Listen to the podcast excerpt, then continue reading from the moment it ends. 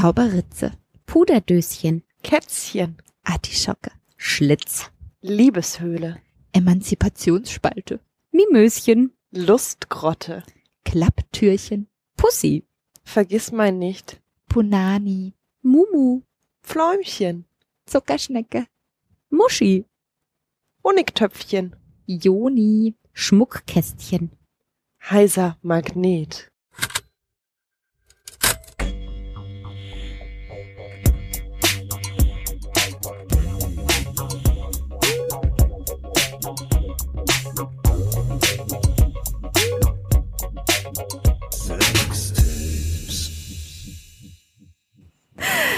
Hallo und willkommen bei einer neuen Folge von äh, Muschi Talk.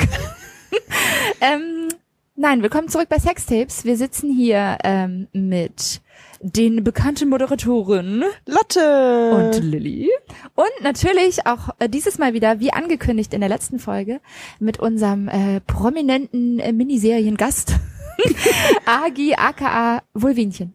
Hallo, schön wieder hier zu sein. Und wir sitzen bei Kiez FM, auch wenn es anders klingt, weil wir hören so ein Meeresrauschen im Hintergrund. Wir könnten auch auf einer Dachterrasse in der Toskana. Gibt's in der Toskana? Ostsee, Ostsee, da bist du immer auf der Ostsee, sicheren Seite. Ja. Also wir sitzen am Meer. Ja, also es hört ihr wahrscheinlich jetzt schon nicht mehr, wenn wir das gut, gut rausgefiltert haben, aber es hört sich eigentlich ganz angenehm Ja, an. wir wissen noch nicht so richtig, was passiert. Und bei mir knackt es in der Leitung. Wissen wir auch nicht, ob ihr das hören werdet. Wir versuchen unser Bestes. ähm, genau, worüber sprechen wir heute? Wir sprechen heute über das Unausgesprochene, über das Unaussprechliche, über das ohne Worte, über das untenrum. Dieses sogenannte untenrum. Da unten. genau, und wie ihr gerade schon gehört habt, die ganzen äh, wunderbaren Wörter, von denen wir uns gerade gefragt haben, ob die wirklich so jemand benutzt. Also manche davon ja wahrscheinlich schon, aber so die meisten sind jetzt vielleicht nicht die klassischen alltagsgebräuchlichsten Bezeichnungen für das untenrum der Frau, Die Vulva. die Vulva, dass wir ganz bewusst auch wirklich so untenrum nennen, weil wir nämlich darüber sprechen wollen, dass es nicht so richtig eine Benennung dafür gibt, die uns gefällt. Oder die unsere Bedürfnisse befriedigt. Ja, wie steigen wir ein? Mit eigentlich genau dem Punkt, also dass uns nicht wirklich eine Benennung bewusst ist. Wir aber auch generell in unserem Umfeld und auch ja einfach durch Recherche gemerkt haben, es gibt tatsächlich eine extreme Sprachlosigkeit und auch viel Verwirrung. Also vielleicht können wir das nochmal aufgreifen. Wir haben das ja in der letzten Folge schon einmal so ein bisschen aufgedröselt. Diese Unterscheidung zwischen Vulva und Vagina. Du meintest, du hast irgendwie so was Nettes Ja. mitgebracht. Das stimmt. Ich habe so eine ähm, Definition sozusagen mitgebracht, so ganz kurz und knackig, um nochmal den Unterschied klar zu machen. Ähm, es haben jetzt vielleicht auch nicht alle die letzte Folge gehört. Ähm, von äh, kann ich nur wieder ans Herz legen, habe ich, glaube ich, schon mal empfohlen irgendwann, äh, von Liv Strömquist, ähm, Der Ursprung der Welt. Ähm, ist äh, eigentlich ein Comicband, mehr oder weniger, ähm, mit sehr feministischen Themen, total intelligent, lustig, äh, spannend aufbereitet und da sind sehr, da ist sehr viel gebündeltes Wissen drin, aber total ähm, spritzig lustig auf äh, so äh, ansprechend gemacht. Ähm, und sie sagt äh, in einem dieser Teile, das weibliche Geschlechtsorgan ähm, hat folgende Teile. Erstens, den sichtbaren äußeren Teil, die Vulva. Zweitens, die Körperöffnung, die den äußeren und den inneren Teil miteinander verbindet, die Vagina. Und drittens, die inneren, nicht sichtbaren Teile, Gebärmutterhals, Gebärmutter und Eierstöcke.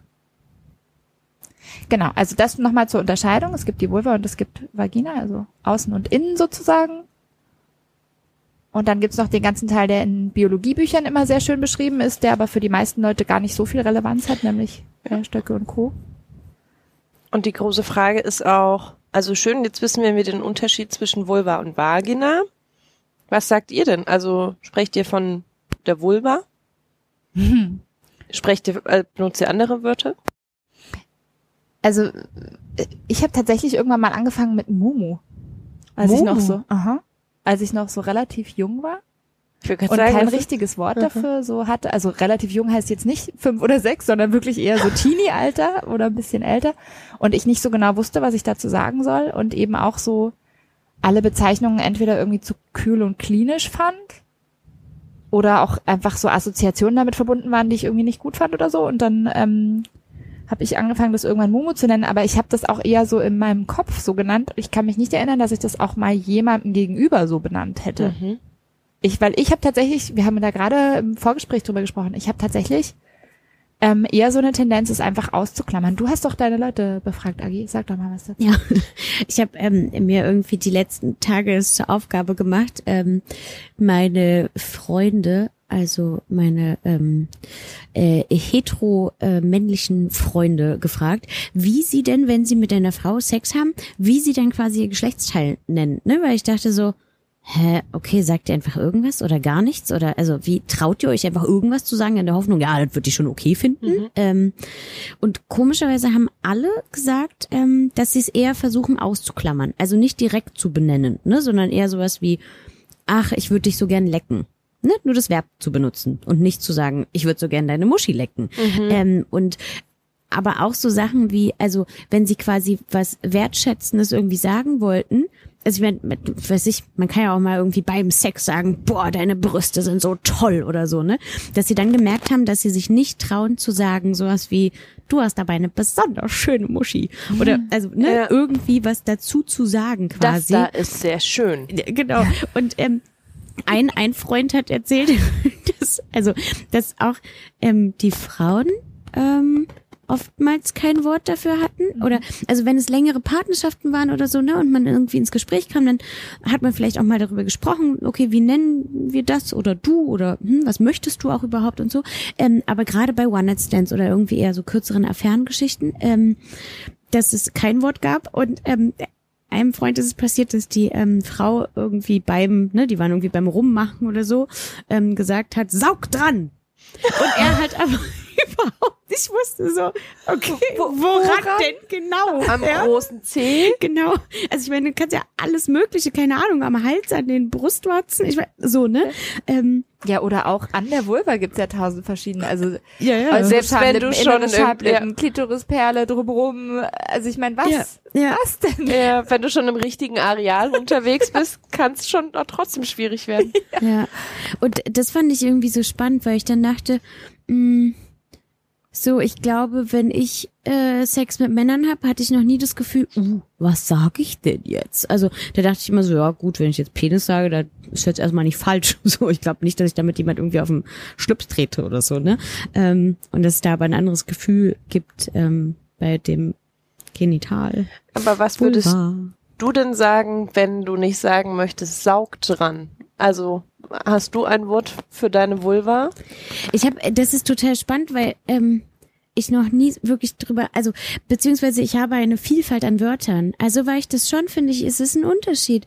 Wenn ich mit meiner Frauenärztin spreche, sage ich ganz klar Vulva oder halt das Körperteil, wo vielleicht irgendwie was, weiß nicht, wehtut oder was sie untersuchen soll oder so. Ähm, und weiß ich nicht, wenn ich mit meinen Patenkindern rede, dann benutze ich eher deren Wörter und passe mich an. Wenn ich, ich glaube, beim Sex benutze ich auch einfach unterschiedliche Wörter oder so. Kommt so drauf an. Also einfach, wie die Situation ist. Und ich habe auch überlegt, auch früher habe ich, glaube ich, immer variiert. Aber ich glaube, so Klassiker sind bei mir auf jeden Fall Muschi, Vulvi, auch ab und zu Fotze. Hm. Oh, zur Fotze kommen wir heute noch. Ich, ich benutze Möse. Mö Möse find, ist gar nicht in meinem Kopf präsent. Ja, also es kommt echt drauf an, mit wem ich spreche und worüber. Und also in wie auch meine Stimmung ist. So, ob ich mich gerade ganz kraftvoll und bam fühle und mir denk so, yeah, yeah, yeah, hier so meine mega Boom. Wolverine. Was sagst du dann? Wolver also außer Wolverine, was ja auch schon ziemlich geil ist.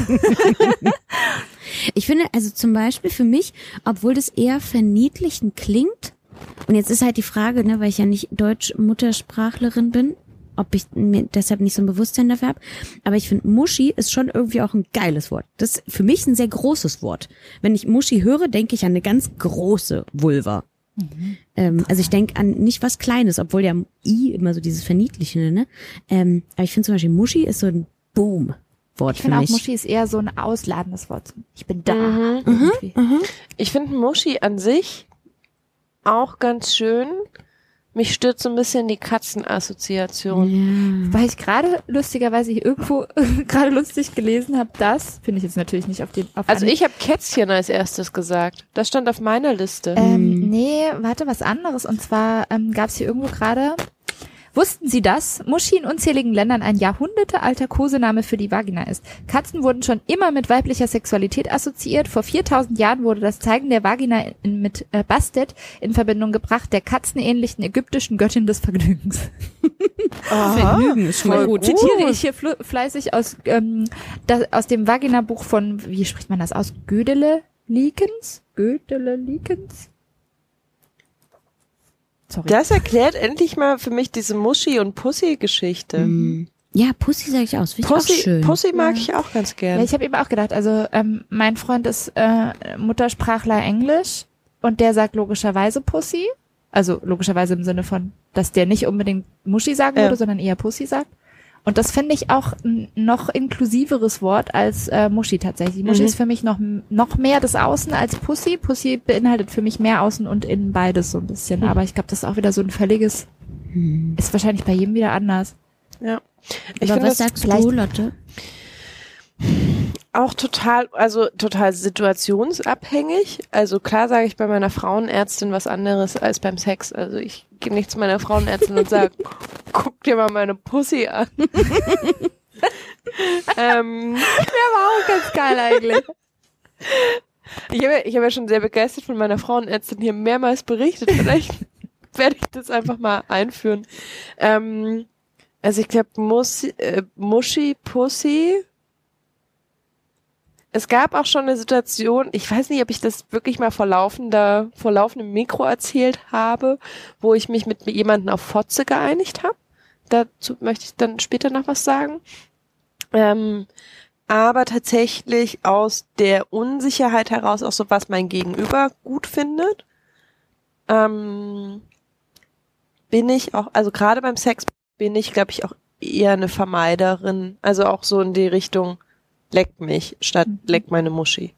Oder das fühlt sich gut an, ohne klar zu sagen. Das Ja. fühlt sich jetzt übrigens an der linken Seite Ja. meiner, meiner Innenwand äh, der Vagina äh, XY an oder so. Ja, also ich meine, das hat so bei mir zweierlei Gründe. Also natürlich kommt es aus einer gewissen Sprachlosigkeit heraus.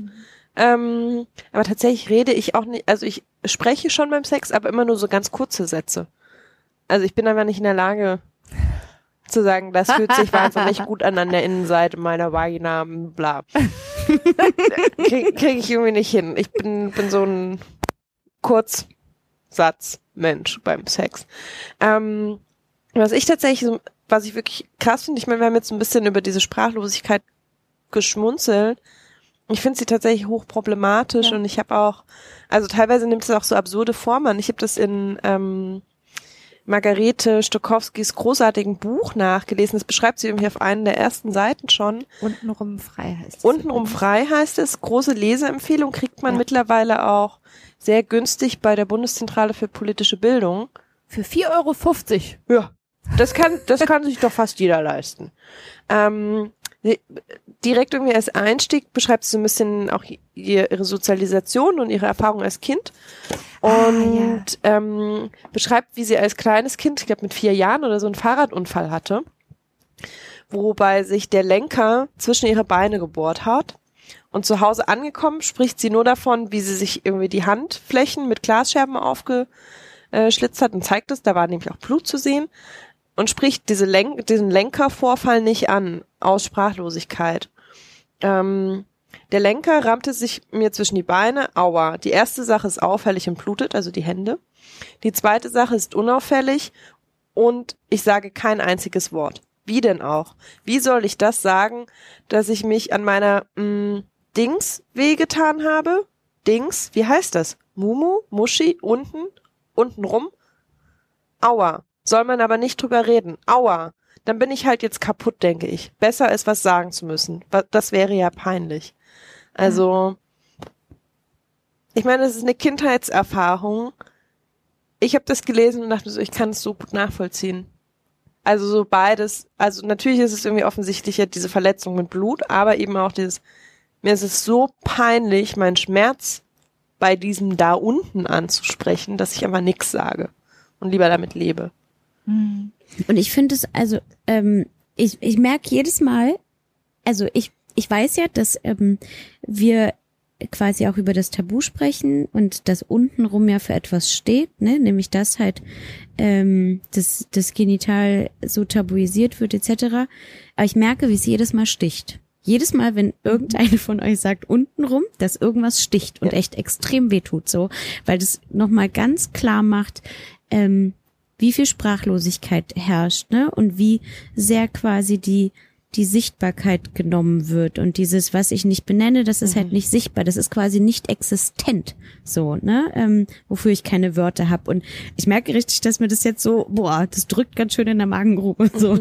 Also mir ging es auch total so, als ich angefangen habe, mich ein bisschen klar auch auf diese Folge vorzubereiten. Wir hatten auch das Thema schon häufiger ähm, bei uns irgendwie angesprochen, so Kommunikation und Wörter, die fehlen und so. Und wenn man dann mal anfängt, sich so ein bisschen auf Recherche zu begeben, also mir ging es auch ganz stark bei Margarete Stakowski so, dass ich so, sie hat so eine Art und Weise, das so in so ganz simplen Wörtern auszudrücken und da verbirgt sich dann dieser ganze Schmerz so drin und man merkt, ja genau so ist es. Wie, also ich glaube, fast jede Frau hat irgendwie eine Situation der Art schon mal erlebt oder kann sie zumindest nachvollziehen. Ähm, und das fand ich auch irgendwie, je mehr ich mich da so reindenke, desto erschreckender finde ich das einfach, ja. Und dann wird einem diese, diese ähm, Abwesenheit auch erst klar, äh, wenn man mal da wirklich hinguckt und merkt, äh, da ist irgendwie gar nicht so richtig was da, so, wo doch eigentlich so viel ist. Ich fand das auch, sie hat das so wahnsinnig gut auf den Punkt gebracht mit diesem, mit dieser simplen Gleichung. Wir können untenrum nicht frei sein, solange wir obenrum nicht frei sind. Also sie benutzt es untenrum als ganz bewusste Benennung des Problems. Also es ist nicht so, dass sie sich scheut, andere Worte zu benutzen. Das muss man vielleicht nochmal Ja. für die Menschen irgendwie klar rausstellen, die das Buch nicht gelesen haben. Und ich meine, das trifft den Nagel total auf den Kopf, was das Problem angeht. Das ist halt eine riesengroße Barriere im Denken. Ja. Und Die die, kommt ja auch schon sehr früh. Ja. Also das wiederum ist was, was mich auch immer wieder total ähm, schockiert, dass wirklich so, ähm, ich weiß gar nicht mehr, ob wir das letztes Mal schon als Thema hatten, also auch so Aufklärungsbücher und so einfach ganz oft Dinge nicht richtig benennen oder sie einfach auslassen, gerade wenn es um weibliche Geschlechtsorgane geht. Also ich habe jetzt hier nochmal auch wieder hier Liv Strömquist, verlinken wir euch gerne in den Shownotes, also in den Links auf unserer Webseite unter Lesen statt Hören. ähm, äh, da ähm, gibt äh, zitiert sie auch wieder aus einem Buch und sagt, um ihren Punkt zu illustrieren, zitiert äh, eine äh, Psychologin in den 70er Jahren, ähm, nee, zitiert jemand anders, weiß ich jetzt gerade nicht mehr genau, ähm, aus einem weit verbreiteten Aufklärungsbuch der 80er Jahre.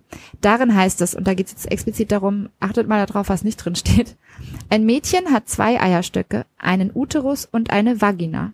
Das sind ihre Sexualorgane. Die Sexualorgane des Jungen sind der Penis und die Testikel. So, große Frage. Wo verspürt die Frau die Lust? Gibt's einfach nicht. In den Eierstöcken. Zusätzlich, eine der ersten Veränderungen am Körper des Mädchens während der Pubertät ist das Wachstum der Schamhaare um die, jetzt kommt's, Vaginalöffnung. Weil es gibt ja sonst nichts. Es gibt nur das Loch, richtig?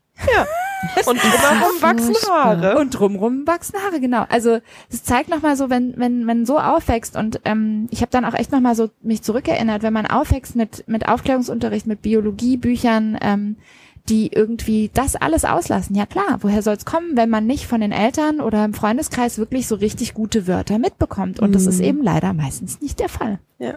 Ich habe ein ähnlich schönes Beispiel dabei, geklaut auch von Margarete Stokowski, die von ihrem von ihrem Aufklärungsunterricht spricht und dass sie dann so äh, Grafiken hatten, die sie bezeichnen mussten, also Füße, Bauch, Gesicht, Hände, Haare, Arme, Bauchnabel. Dann kommt's Glied, Spalte, Brustwarzen, Ha- Hals, Hoden, Sack, Beine und so weiter. Glied und Spalte. Und sie hat dann auch mal nachgeschaut, was, also sie meinte, das sagt doch kein Mensch. Ja.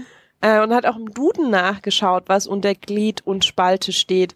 Und da wird irgendwie bei Glied vorgeschlagen, Gliederfüßer, also ein Biologiebegriff, der nichts mit dem männlichen Glied zu tun hat. Und unter Spalte steht äh, Spalte, österreichisch, österreichisch. Ich habe SH, S, CH, CH Fehler, tut mir leid. Österreichisch, oh, ich kann es nicht, österreichisch. Menschen in Österreich sagen. Menschen aus Österreich sagen oder Menschen, die sich mit Landschaften beschäftigen. Schnitz, Scheibe, bla. Also irgendwie keinerlei Hinweis auf ähm, Lust, Sex, wie auch immer. Hm. Ja, völlig absurd. Und das ist ja auch, also ähm, ich merke das ja in meiner Arbeit. Ach so, wissen die Menschen? Ach so, Nee, ich bin noch mal, genau. Wer bist du Sexualpädagogin. denn überhaupt? Das habe ich gar nicht vorgestellt. Ich habe gerade überlegt, weil die die letzte Folge nicht gehört haben. Ich war letzte Folge übrigens auch da, könnt ihr euch auch anhören. Ähm, genau, ich bin äh, von Beruf äh, Sexualpädagogin und Sexualtherapeutin. Ähm, und ich merke ja auch in den Workshops, ähm, dass dieses, also es wird nicht wirklich auch darüber gesprochen, weil sie haben ja keine Wörter dafür, ne?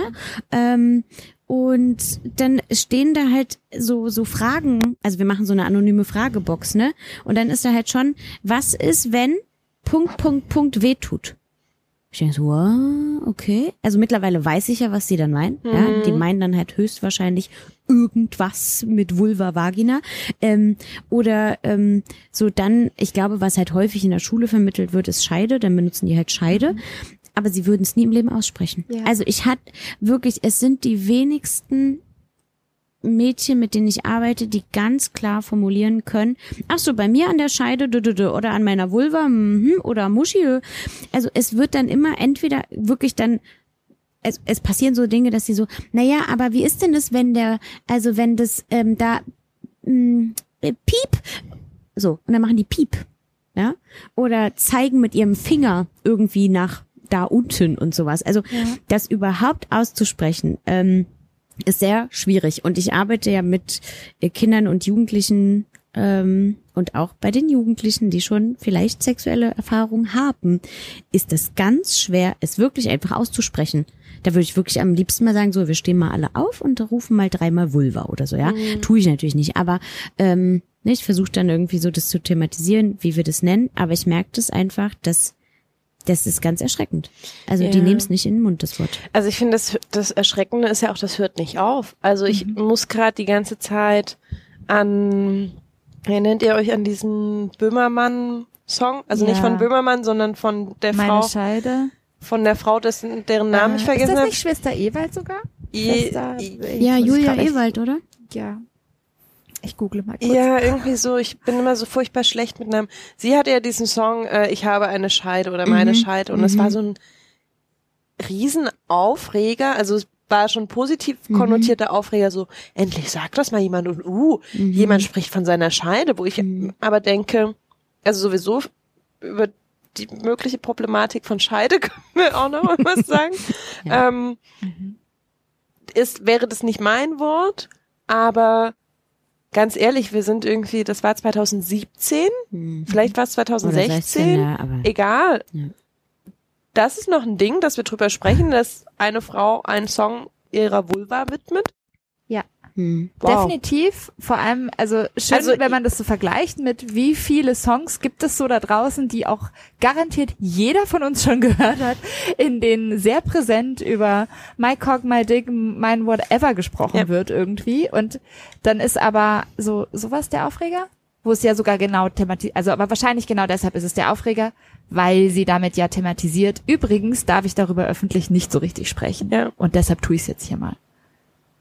Ja, ja, crazy. Also, Also man merkt es ja auch zum Beispiel, ich weiß gar nicht, ähm, dass äh, wenn ähm, wenn Menschen zum Beispiel die die Sticker sehen von mir, ne, wo ja wohl Wienchen draufsteht oder auch die Ketten und dann merkst du so, was ist denn was ähm, Was ist das ist das eine ähm, eine ähm, und dann hören die auf zu sprechen. Dann denke ich mal, kommt da noch was? Kommt da noch was? Nein, nein. Ah, ah.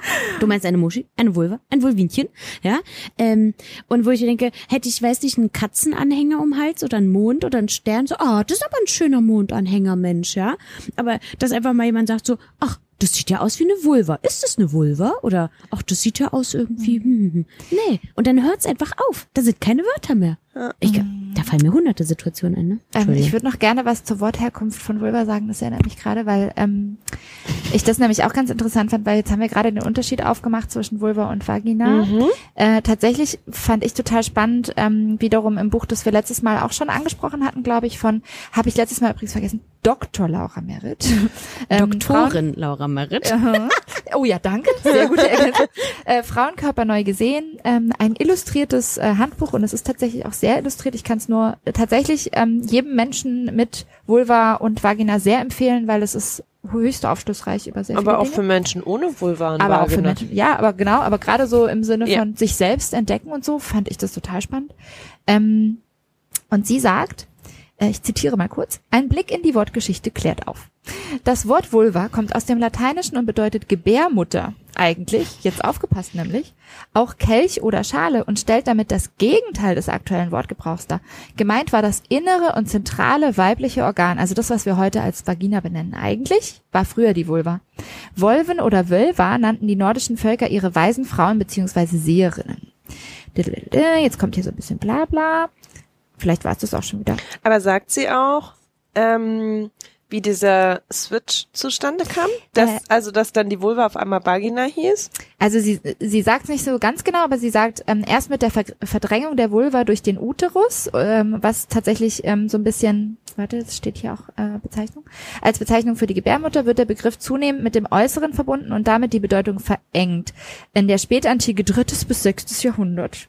Ähm, und dann führt sie aber noch so ein paar andere Wörter auch auf. Also gleichermaßen wird Kunus im Englischen Kant, wörtlich übersetzt heiliger Ort und heiliger Ort auch da wieder. Das hatten wir bei der Menstruationsfolge, ne? Tupur äh, oder Tapur, ich weiß schon wieder nicht mehr. Äh, die, das Heilige sozusagen wird auf einmal später zu dem zu dem Schlechten gemacht. Kant, Schimpfwort mittlerweile, ja. das ist so lustig. Dazu hatten wir eine, eine Mail von einer Hörerin, da können wir noch Ach, echt? später drauf eingehen. cool. Äh, und äh, auch Erinnert mich auch jemand dran? Ich Ja. habe mir aufgeschrieben, Kant, heiliger Ort. äh, und etymologisch eng mit Queen, Kin und Country, also Königin, Sippe und Mutterland verwandt. Ähm, auf den äußeren Genitalbereich reduziert, von der Vagina ersetzt und schließlich als Schimpfwort missbraucht, auf Deutsch Fotze. Genau. Äh, und später erklärt sie auch noch, wo das Wort Klitoris herkommt übrigens, nämlich von der Göttin Klei Kleite oder Kleite. Kleite wahrscheinlich eher. Die Göttin Klitoris als mythologische Figur wurde ähnlich wie Priapos für ihre Potenz verehrt.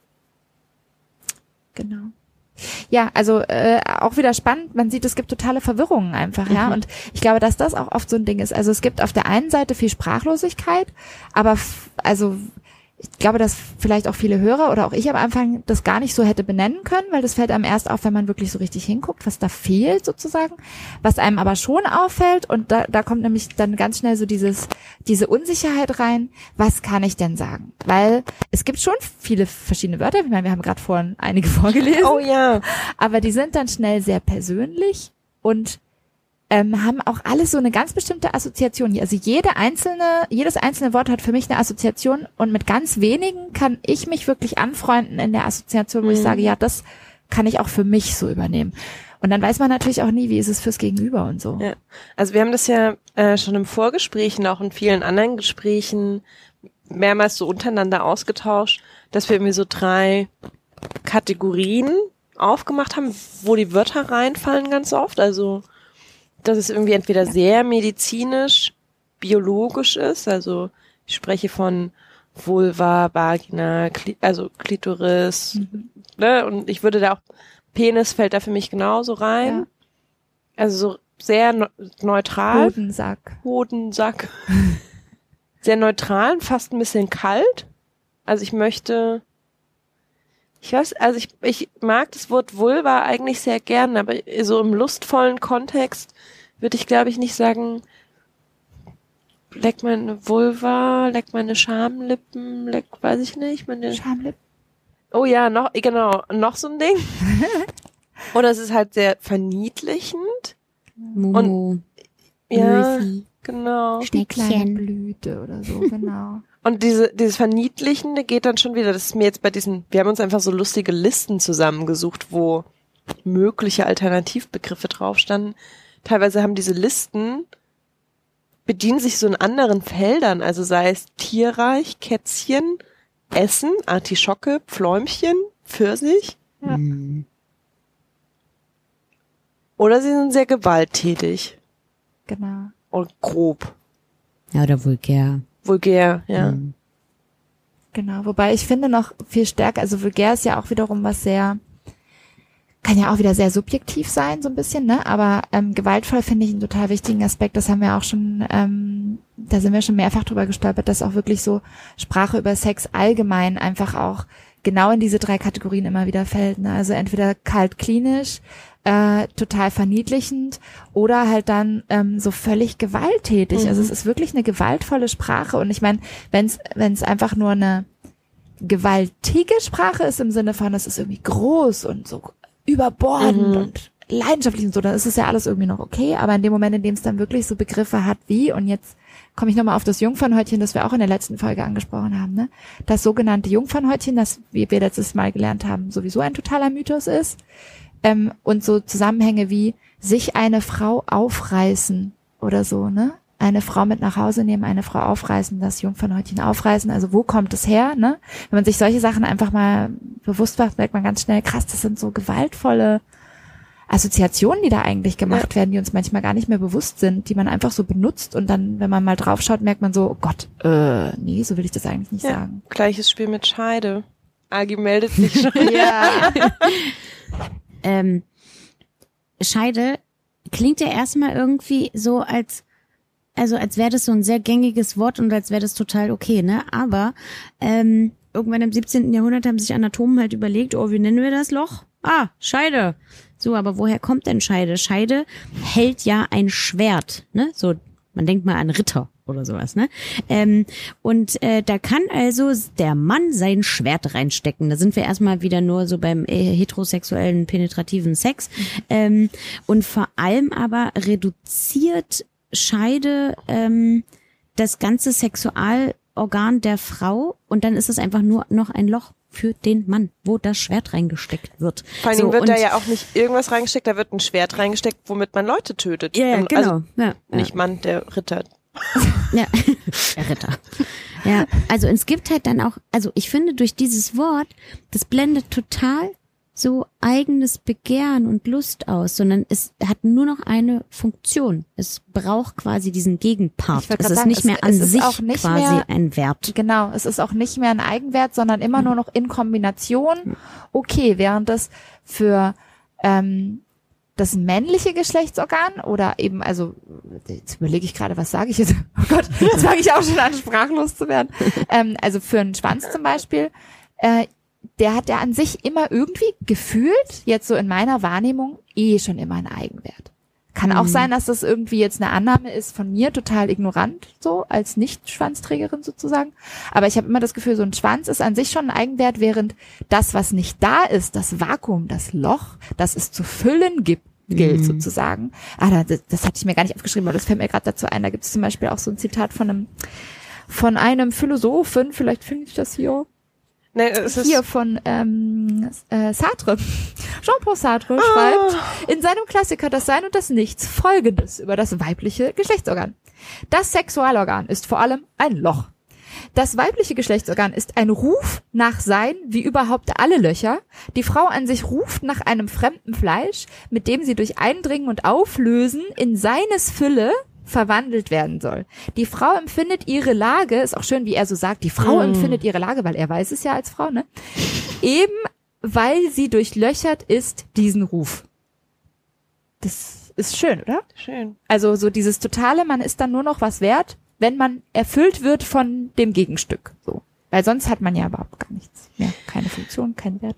Ja, aber ich glaube, das hängt ganz stark mit der Sicht, also mit der Sichtbarkeit und Unsichtbarkeit zu tun. Also Ja. ich meine, der Schwanz, der Penis, wie auch immer, der ist halt einfach mal omnipräsent überall zu sehen. Man fasst ihn auch regelmäßig an. Das hatten wir, glaube ich, letztes Mal auch. Ne? Also ich meine, wenn man als äh, äh, Schwanzträger irgendwie halt so durchs Leben geht, dann geht man mehrmals täglich im Zweifel pickeln und fasst sich an. So Das Ja. macht man als Frau nicht. Also ich muss auch gerade an so historische ähm, Skulpturen denken, wo ja auch immer ganz klar der Schwanz dargestellt wird. Also wenn man sich dann das weibliche Gegenstück dazu anschaut, dann ist da halt irgendwie Nicht viel, mit ein bisschen fand, also ist, also so Kommt drauf an, aus welchem, Es- aus Ja, welcher ja, Epoche kommt, auch kommt drauf Ja. an, aber also ich muss auch, ich bin in so einem in so einem Parkgelände aufgewachsen, wo so ganz viele stehen. Okay, Also es mhm. war jetzt nicht große Hochkultur, ne? Ja, also ich denke so an das im Straßenbild. Ähm, da war halt irgendwie meistens nix, bis hin zu, wenn es gut läuft, irgendwie ein Spalt, der angedeutet wurde. Und ja auch so in der, in der Darstellung, sei es irgendwie in Aufklärungsbüchern, sei es irgendwie in anderen Medien und so weiter, die Vulva ist einfach ganz oft unsichtbar. Hm. Kleine Anekdote dazu am Ja. Rande. Oder willst du es erzählen? Bitte. Agi, Agi Irgendjemand, irgendjemand soll es erzählen. Ähm, äh, fand ich auch schon wieder, ich muss nochmal Liv Strömquist äh, äh, zitieren, sie ist einfach großartig. Ähm, sie äh, äh, äh, klärt nochmal darüber auf, ähm, wie das so abläuft, gerade dieses äh, Spaltenthema. Äh, ein Beispiel hierfür sind die Informationen über das Leben auf der Erde, welche die NASA 1972 mit der Raumsonde Pioneer wahrscheinlich entsandte, eine Art Flaschenpost an eventuelle außerirdische Ist das das mit diesen goldenen Schallplatten? Ich glaube ja. Ich, ich, ich hatte auch so eine Assoziation mit, ne, wie so eine Schatzkiste, die die Menschheit erklärt und dann schicken die das so raus. So. die haben so, die haben so Schallplatten bespielt mit allen wichtigen Infos über das Menschenleben. genau, irgendwie so. Und darin war aber auch, also vielleicht ist es auch was anderes, aber sowas in die Richtung ist es auf jeden Fall. In einer Aluminiumplakette war folgende Abbildung der Erdbewohner graviert. Dann zeichnet sie die natürlich, die könnt ihr jetzt nicht sehen, aber es ist ein ähm, Mann, der die Hand hebt mit einem Penis und es ist eine Frau, die Brüste hat und nichts da unten. Einfach nichts. Da ist noch nicht mal ein Spalt. Da ist einfach nichts. Und dann sagt sie, dass damals die Zeichner tatsächlich erst auch wirklich so einen Strich gezeichnet hatten, der zumindest sowas andeuten sollte wie ein weibliches Geschlechtsorgan. Und dann hatten sie Angst, dass die NASA-Leitung das nicht genehmigen würde und haben es wieder rausgenommen. Äh, und ich finde, sie bereitet es dann so ganz süß auf, ne, so nach dem Motto, äh, als ob die Außerirdischen, wenn jetzt jemals ein Außerirdischer das äh, sozusagen zu Gesicht bekommen würde, was auch immer dieses Gesicht dann überhaupt wäre und so, ja, als ob die sich dann überlegen würden, oh, oh Gott, Ich wie, bin so beschämt. Igitt, darauf antworten wir nicht. Also ich meine, hä? Als ob die das anstößig finden würden, ne? Also es ist schon so, es zeigt, wie tief das sitzt, ja? Also so, so repräsentieren wir uns nach außen in die potenzielle Nicht-Erdenwelt, ins Universum. Ist schön. Ich würde ja gerne ein Buch anführen. Es ist lustig, ich habe das Gefühl, das ist jetzt so eine so eine so eine Buchfolge teilweise. Ja, wir Ähm, sind wir heute der große, große Lesezirkel. Wir, wir sind der Vulva-Lesezirkel. Ich finde das ähm, total schön, weil ich das, also das ist mir auch, glaube ich, nochmal total wichtig, weil ähm, so in den letzten, naja, 15 Jahren würde ich mal gefühlt sagen, als wäre ich jetzt schon so alt war, aber ähm, sind Sachen publiziert worden, veröffentlicht worden, geschrieben worden, die einfach, glaube ich, vor 15 bis 20 Jahren nicht denkbar gewesen wären. So ähm, und also ich habe ja auch meine meine Bachelorarbeit so über die die Vulva geschrieben und so. Und da war es auch schon nicht einfach Literatur zu finden. Ähm, und ich musste sehr lange kramen so. Und dann hat sich ähm, mir eine Welt eröffnet irgendwie. Ähm, und ich finde es total wichtig. Also es wurde schon ganz viel auch darüber geschrieben und auch geforscht so in den letzten ähm, irgendwie 15 Jahren. Und ein ganz tolles Buch ähm, ist Vulva die Enthüllung des unsichtbaren Geschlechts von äh, Mito Sanyal. Und die untersucht quasi die Kulturgeschichte der Vulva, ne? also wie die Vulva betrachtet worden ist, thematisiert worden ist. Ähm, und es gab halt ganz lange eine, eine heilige Symbolik und eine, eine kulturelle quasi Betrachtung. Und irgendwann kam halt die Abwertung, die Diffamierung ähm, und einfach die Ignoranz. Also es ist ja schlichtweg eine Ignoranz. So. Ja. Ähm, und es gibt ähm, Geschichten von ähm, Oh, nee, das wäre jetzt zu lang auszuführen. Ähm, aber also, weiß was ich, ne, die zeigen, das Zeigen der Vulva vertreibt äh, Bären und bringt Fruchtbarkeit übers Land und vertreibt den Teufel und ähm, schützt vor dem Bösen und so. Es gab auch diese ähm, diese kleinen Figuren Schilaner Geeks in England, ähm, die quasi eigentlich nur aus einer Vulva gefühlt bestanden, so aus gespreizten Lippen und ähm, die war viel größer als der Kopf zum Beispiel der Figur und so, ne? Ähm, Ich erinnere mich daran. ja, und also es gab ja eine ganz große Verehrung auch und ähm, weil das quasi ja als Ursprung galt, ne, so ähm, als Ursprung, Also Ursprung der des Welt, Lebens des ja auch, Lebens genau. und sowas. Ähm, und es ist ja auch nicht, also wenn man, so es gibt ja Menschen, die gehen in die Kirche. Ähm, kann man kann man ja jeder machen, wie er möchte. Ähm, vielleicht sollte man da immer ein bisschen die Augen aufmachen, ähm, weil die Madonna hat immer so eine mandelförmige hm, Umrandung, die Mandorla quasi, ähm, die Mandelform. Und das ist ja, wenn wir genau hingucken, auch die Form der Vulva quasi und ähm, das Symbol für die Vulva. Da gibt's auch schöne Bilder in der Kirche, wenn man da mal hingeht. Ja. Zum Glück wissen das anscheinend die meisten. Ähm, ich habe irgendwie auch noch so einen Vorleseteil oder Anekdotenteil mitgebracht, wo ich nicht genau wusste, wann ich ihn unterbringe. Jetzt sind wir irgendwie da drin und ich mache das, weil du vorhin auch Sartre ansprachst. Und ich habe am Wochenende das großartige Buch von Julia Kubrick, lustigerweise wirklich richtig Buchclub. Das ist herrlich. lustigerweise eine Freundin von Agi, ich bin vorhin schon kurz ausgeflippt, weil ich wirklich sehr begeistert war. Julia, wenn du das hörst, ich liebe dieses Buch, Oh Simone, ähm, eine Biografie über Simone de Beauvoir, ähm, wo eine Anekdote auch beschrieben wird, ähm, dass sie in den 60er Jahren ähm, von einer Anwältin gefragt wurde, ob sie einen Gerichtsprozess begleitet und darüber schreiben, schreibt, journalistisch. Also ähm, die Anwältin hat eine junge Algere, Algere, ich habe heute echt, Algerierin. ja, Algerierin vertreten. Warum habe ich heute so große Probleme mit Ländernamen? Ähm, Jamila Bupacha, wenn ich das richtig ausspreche. Die wurde wegen der Spionage angeklagt und wurde in Haft von einem französischen Sol- Soldaten gefoltert und mit einer Flasche vergewaltigt. Äh, und Simone de Beauvoir hat praktisch über diesen ganzen Gerichtsprozess einfach einen Artikel geschrieben ähm, für eine französische Zeitung und hat den Artikel eingereicht und der Redakteur hat sie zurückgeholt und meinte so, "Mm, du gebrauchst zu oft das Wort Vagina. Also ich meine, es ging um eine Vergewaltigung und er schlug vor, ob wir nicht lieber Bauch schreiben wollen. ähm, ja, komplett anderes Körperteil. Wollen wir es nicht vielleicht so Ohreingang nennen oder so? Ja, Weil, also- warum nicht? Schauenloch, ne? Bauch. Ja. Hm. Ja, äh, sie wurde mit der Flasche in ihrem Bauch vergewaltigt. Vollkommen logisch. Irgendwann war dann die Zwischenlösung Unterleib. Also Vagina Ah. war auf gar keinen Fall möglich, dass die. Aber das ist auch wieder so, das zeigt sehr viele Dinge, nämlich erstens, Unterleib ist so ein klassisches, auch so Überbegriff, ne? also ist auch bloß so nicht zu das spezifisch werden. Genau, es ist im Endeffekt nichts anderes als untenrum, nur ein anderes Wort Ja. dafür. Es zeigt auch, was, was ähm, auch selten thematisiert wird, die Leute, die, oder selten wir bis jetzt thematisiert haben, die Leute, die oft Entscheidungsträger sind, was in die Öffentlichkeit kommt, genauso in Biologiebüchern, in Medien jeder Art, ja, das sind auch bis heute meistens Männer. Ja. Chefredakteure und Ja. Ressortleitung ist fast immer männlich besetzt. Das ist leider immer noch so. Ich habe viele Freundinnen, die Journalisten sind, Journalistinnen sind und es ist fast immer so, dass wenn es irgendwas gibt, was so in die ri feministische Richtung geht oder so, bloß nicht. Ja, da wird sofort alles wieder eingekürzt. Alles, was potenziell eventuell Aufsehen erregen könnte. Gab auch heute gerade wieder äh, einen Artikel, der für euch, wenn ihr es hört, schon wieder ein bisschen äh, Länger. länger her ist. Oh ja, Agi kriegt schon, kriegt Agi- schon roten Wut Dampft aus den Ohren. in der Zeit.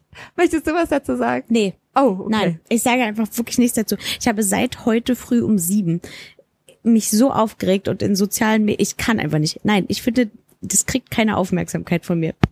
Ah, Du hast Okay, es aber also kurz ich, angeteasert. Genau. Ich sag mal kurz, worum es geht, damit ihr wenigstens versteht, worum es geht. In der Zeit muss Agi sich die Ohren zuhalten. ähm, äh, klassisches Beispiel gerade die Zeit, aber auch nur ein Beispiel von ganz vielen, die es regelmäßig immer wieder gibt. Ähm, äh, dass ja jetzt diese ganzen feministischen Themen, die kommen ja jetzt gerade sehr viel auf, ne? Also es ist natürlich für den schl- für den schwer gebeutelten Mann, der ja irgendwie wirklich so richtig jetzt hart zu knabbern hat und sich ab jetzt ja auch immer ganz viel beschämen muss, der wird dann ganz stark auf der Titelstory ähm, thematisiert. Ich weiß jetzt nicht mehr genau, was der Titel ist, aber es geht so ein bisschen in Richtung Schäm dich Mann. Ich le- lese es hier einmal vor, Agi hält's mir. Äh, Männer darf man neuerdings nach Herzenslust niedermachen. Die Armen übrigens, ne?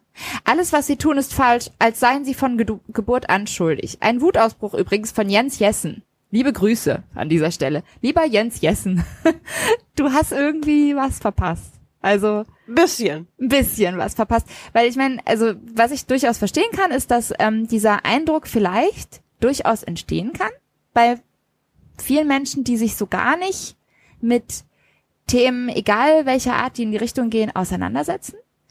Wenn man einmal so ein bisschen seine Nase reinstupst und so ein bisschen genauer hinguckt, merkt man sehr schnell, alles, was da irgendwie angebracht wird, hat meistens einen Ursprung, hat Hand und Fuß und ähm, es gibt wirklich sehr viele Dinge, da brauchen wir jetzt auch gar nicht, ich habe jetzt schon wieder so tausende Ansätze im Kopf, ähm, gar nicht drüber zu sprechen, aber ähm, in dem Moment, ähm, in dem feministische Themen äh, besprochen werden, geht es nicht im Idealfall darum, den Mann anzuklagen und schon gar nicht um Schuldzuweisung, sondern es geht im Idealfall darum, zu gucken, was kann man besser machen und einfach aufzuzeigen, wie die Realität ist. Natürlich ist uns auch bewusst, dass es das irgendwie, jeder macht da natürlich auch wieder sein Süppchen und so, aber von dem angeklagten Mann zu sprechen, der Arme, ist irgendwie nicht so ganz die Realität. Ich muss mich auch so ein bisschen zurückhalten. Also ich meine, etwas beschwichtigend möchte ich sagen, natürlich gibt es im Feminismus auch Unterströmungen und äh, Verhärtungen der Grenzen, ähm, wo irgendwie ein kleiner Teil von Menschen Feminismus versteht als Abwertung des Mannes, also auch Ja. ausgehend von, von weiblichen Feministinnen. Aber das ist so ein bisschen, das ist halt so eine mini kleine Spitze des Eisbergs, was mit der großen Masse und der großen Diskussion rein gar nichts zu tun hat. Also das ist irgendwie, als würde man, äh, ich, ich, mir, fallen gar keine Vergleiche ein, ohne irgendwie ausfallen zu werden.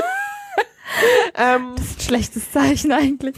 Oh je. ja, das, also das möchte ich echt mal irgendwie festhalten. Also irgendwie der, der Großteil de, der, des Feminismus setzt sich damit auseinander, dass sich alle Geschlechter auf Augenhöhe begegnen und selbstverständlich gleiche Rechte für alle gelten. Fertig aus. Niemand wird untergebuttert, niemand wird fertig gemacht.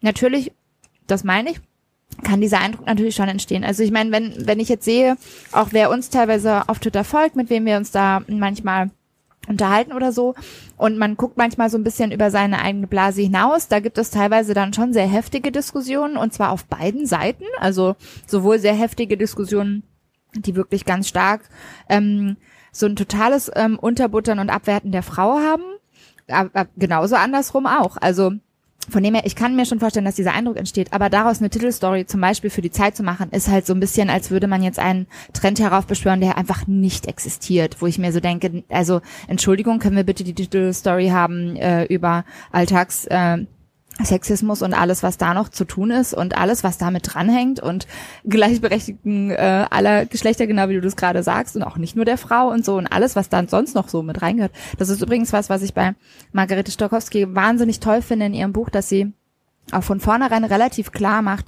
man kann nicht über Feminismus sprechen, ohne auch über Diversität zu sprechen, ohne über ähm, Kulturunterschiede zu sprechen, ohne äh, ganz viele von diesen Themen, die da mit dazugehören, auch natürlich mit reinzunehmen, weil die hängen da alle mit dran. Ja. Und das ist zum Beispiel, ja, jetzt kommen wir hier so völlig. Ja, wir kommen Oh Gott, oh Gott. ähm, Muschi, Muschi, Muschi, Muschi. ja, Ich Ja. wollte einfach wieder die Aufmerksamkeit. danke. Auf, kann man einfach mal ab und zu mal machen. Moshi. Wo sind wir hängen geblieben? Wir sind hängen geblieben, dass ähm, also wer quasi auch eine Definitionsmacht hat, ne? Also wer benennt die Dinge auch zum Beispiel in Biologie äh, Büchern, Anatomiebüchern ähm, und das halt, also ich meine, man muss sich halt auch mal überlegen, ähm, das Studieren für ähm, äh, Frauen ja noch nicht so lange ähm, erlaubt ist quasi, ja, denken wir mal, das ist ja schon immer so gewesen und tralala. Und ähm, eigentlich war ja Frauenheilkunde, also alles auch was mit Geburt, Schwangerschaft zu tun hat, ja auch immer ähm, eine ja eine Frauenheilkunde, die von Frauen quasi auch immer weitergegeben wurde von Müttern zu Töchtern und Omas und Schnüdeldüdeldü. Ähm, naja und irgendwann haben sich diese Domäne quasi die Männer geschnappt und da ja nur Männer studieren durften, gab es dann halt auch nur Gynäkologen. So. Und die hatten eine Definitionsmacht. Ne? Wie nennen wir das jetzt alles? Dabei gab es, glaube ich, ganz viel uraltes, gutes Wissen zur Frauenheilkunde. Ähm, ist verloren gegangen, vielleicht teilweise, weil nur Männer studieren durften und das benannt haben. Ich Ja. würde gerne einen Punkt aufmachen, der da so ein bisschen anknüpft, aber auch äh, überleitet ähm, zu einer Frage, die an uns herangetragen wurde und ähm, die auch meine Problematik mit der äh, lieben Fotze aufmacht. Also, mhm. dass nicht nur ähm, weibliche Lust- und Sexualorgane unsichtbar sind, sondern auch noch als Beleidigung herhalten müssen. Also auch wieder Margarete Stokowski hat das irgendwie ganz kurz benannt, irgendwie ein offensichtliches Beispiel. Ähm, wenn man eine Frau beleidigen will, kann man sie Fotze nennen. Äh, man beschimpft sie mit ihrem Geschlechtsorgan so, als wäre das etwas Schlechtes. Bei Männern funktioniert das nicht, zumindest nicht auf Deutsch. Du Pimmel, das sagt man nicht. Man könnte zwar irgendwie Schwanzlutscher, Wichser, Schlappschwanz und so weiter nennen, aber das hat was, ist was anderes als nur den Penis zu benennen. Finde ich ganz spannend. Ähm, also der Penis ist nicht nur präsenter, sagt sie, sondern auch positiver besetzt als die Vulva. Ähm, Wobei ich da tatsächlich also bei dem Punkt so ein bisschen widersprechen würde, weil ich habe durchaus auch schon äh, Schimpf, also als Schimpfwort gemeinte du Schwanz oder so gehört. Echt? Aber mh, ja, tatsächlich. Aber es ist nicht so weit verbreitet. Es ist nicht so weit verbreitet und es ist definitiv nicht so stark negativ konnotiert wie sowas wie äh, Fotze, wie Fotze. oder eben auch Aber Kant ist es, im Englischen. Also ich habe gerade auch überlegt, die Wörter, die ich kenne, die quasi mit ähm, irgendwie dem Penis zu tun haben und beleidigend sind, sind quasi dann immer gleich mit ähm, Homosexualität quasi verbunden, ne? Also du Schwanzlutscher. Ja. Oder so. Also oder halt die Abkehr, also ne Schlappschwanz, dein Mhm. Schwanz funktioniert genau, nicht. also du bist Potenz nicht, nicht. Ja. potent mhm, genug. mhm. kein richtiger Mann. Ja, ja. Sei es, genau. weil dein Schwanz nicht Was potent ihr ist. nicht sehen könnt, ist, dass Leute hier übrigens Große- ganz, ganz große, große Anführungszeichen machen. ähm, du bist nicht Ja, potent, Sage, Lia. weil du deswegen bist du kein Mann oder du bist kein Mann, weil du homosexuell bist. Großer Quatsch. Aber also dieses Thema Fotze als Beleidigung führt mich zu unserer einzigen Mail, die wir von einer Hörerin bekommen haben, Also zu diesem Thema jetzt. zu diesem Thema, also wir haben ja aufgerufen, habt ihr Fragen, habt ihr Input zu diesem Thema? Ähm, und Pauli hat uns geschrieben, wie steht ihr zum Wort Fotze? Ihr habt da einen interessanten Beitrag über das englische Kant gehört, wo die linguistische Geschichte beleuchtet wurde und äh, warum es zum Bedeutungswandel des Wortes ging. Gibt es sowas auch zum Wort Fotze und so weiter? Ähm, das ist das, was du vorhin schon mal kurz erwähnt hast, dass Kant ja eigentlich im Ursprung des Wortes total positiv besetzt war, nämlich als heiliger Ort. Ja. Ähm, Fotze ist im Deutschen einfach nur Beleidigung und ich weiß nicht, weiß jemand in der Runde, ob es irgendwann mal bei Fotze eine positive Konnotation gab? Ich glaube nicht, ne? Also Ich soweit ich, nicht so genau. ich habe so ein bisschen recherchiert und ich konnte nichts dazu finden. Also ich weiß schon, dass zum Beispiel in der Generation meiner Mutter Mhm. ist teilweise schon noch, also gerade so 70er Jahre, sexuelle Revolution und so ist teilweise schon ähm, Fotze auch benutzt wurde als Wort und auch wirklich so als wieder angeeignetes äh, Empowering-Wort. Ich weiß aber ehrlich gesagt nicht genau, ob es eben gerade aus dem Grunde, weil es negativ konnotiert Ich, war, so genau, benutzt ich wurde. glaube, so rum habe ich es nämlich mal Ja. auch gehört. Und das ist, also ich habe dann so ein bisschen mit Pauli auch mich ausgetauscht, ganz kurz, und sie meinte so, ja, wie ist das denn? Vielleicht kann man das ja einfach zurückerobern und es neu besetzen. Ähm, und ich habe das tatsächlich auch schon irgendwann mal versucht. Also ich hatte tatsächlich einfach eine, ähm, eine Affäre mit einem Mann, der mich noch bevor wir irgendwie, ich glaube, wir haben noch nicht mal knutscht oder wir hatten gerade geknutscht und es wurde so langsam ersichtlich, wir werden Sex haben. Und er hat mich ganz klar gefragt, ist Fotze für dich okay? Also als Wort für deine Vulva. Ich, für mich hat es keine negative Konnotation. Ich würde das gern verwenden. Wie siehst du das? Fand ich irgendwie als Move an sich ziemlich gut und dachte mir so, ja, wenn wir uns darauf einigen, ich finde es, ich finde Fotze an sich gar nicht so schlimm in meinem, in meinem Kopf und finde es eigentlich gut, das andersrum neu zu besetzen. Das war so meine Denke damals.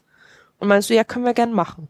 Und da, also kurze Unterbrechung, das ist ja auch was, was du, ähm, Agi, auch machst, ne? Also du hast ja auch Sticker, auf denen was steht. Feminismus fotzt. Genau. Hm, ja.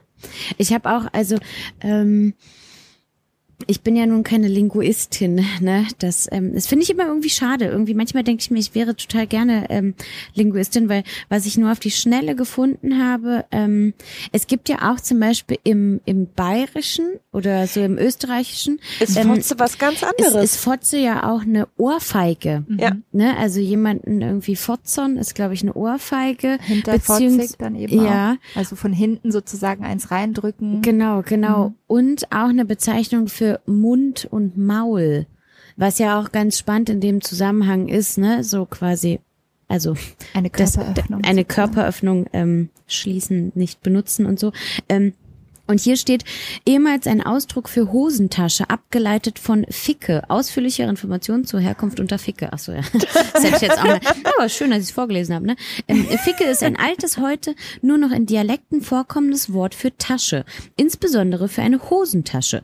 Eine größere Tasche wird hingegen als Futsche ähm, bezeichnet. Im Schwedischen bedeutet Ficker ebenfalls Kleidertasche. Das sächsische Wort fickenfaul mit der Bedeutung geizig bedeutet wörtlich zu faul in die Tasche zu greifen. das Also habe ich noch nie gehört. es gibt quasi auch ähm, Verbindungen zu Ficken. Aufgrund des zunehmend vulgären Gebrauchs im Sinne von Ficken Geschlechtsverkehr haben wurde das Wort zunehmend tabuisiert und aus der Hochsprache verbannt.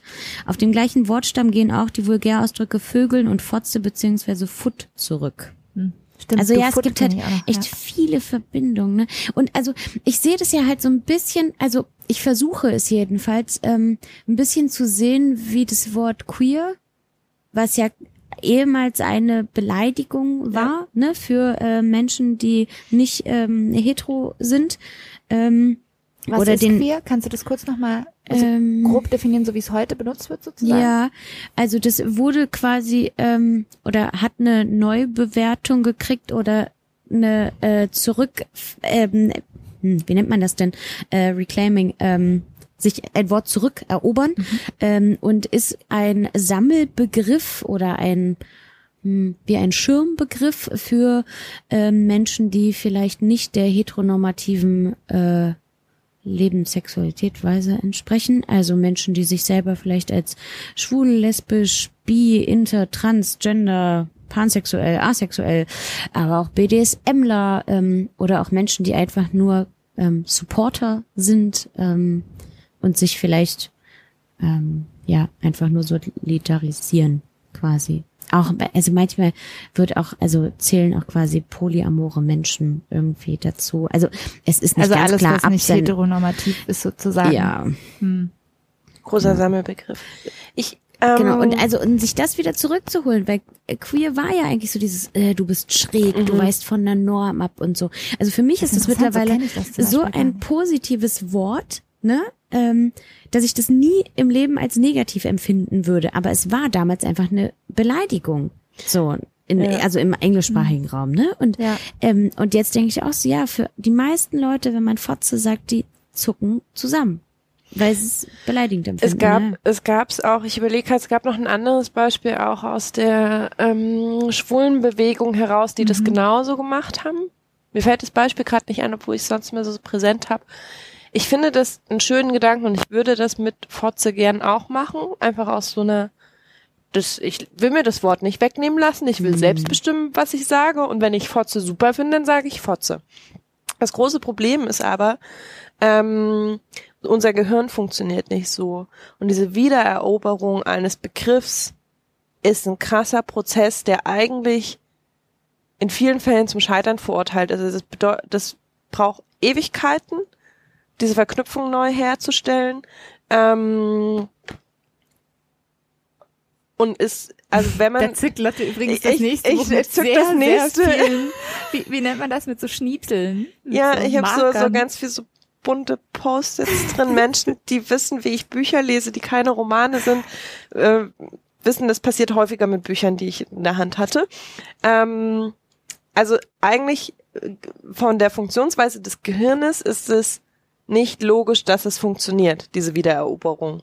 Ja, vielleicht werden wir das ja auch gar nicht erleben. Genau, also, vielleicht- Ne, das also ist ja vielleicht etwas, was über Jahrzehnte geht. Richtig, genau. Ja, und ja. deswegen wundert es auch überhaupt nicht, wenn du sagst, ich kenne diese Besetzung von Queer Mhm. überhaupt nicht, weil die Negativbesetzung war lange vor unserer Zeit und dann auch noch im englischen Sprachraum.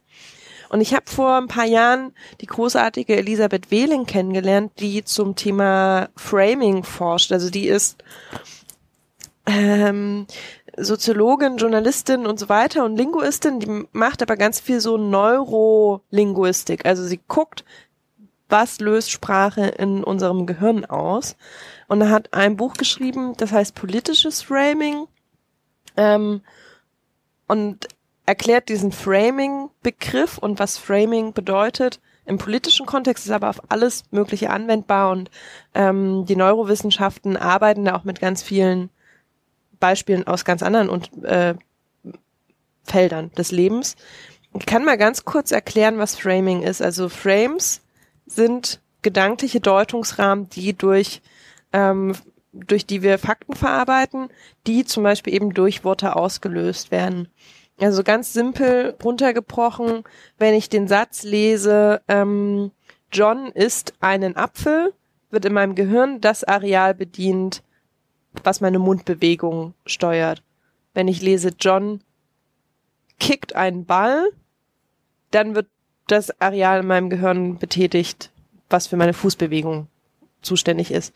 das Ganze funktioniert ja aber auch mit anderen Begriffen, die durch Gefühle, Emotionen, Assoziation, Sozialisation mit bestimmten Emotionen verbunden sind.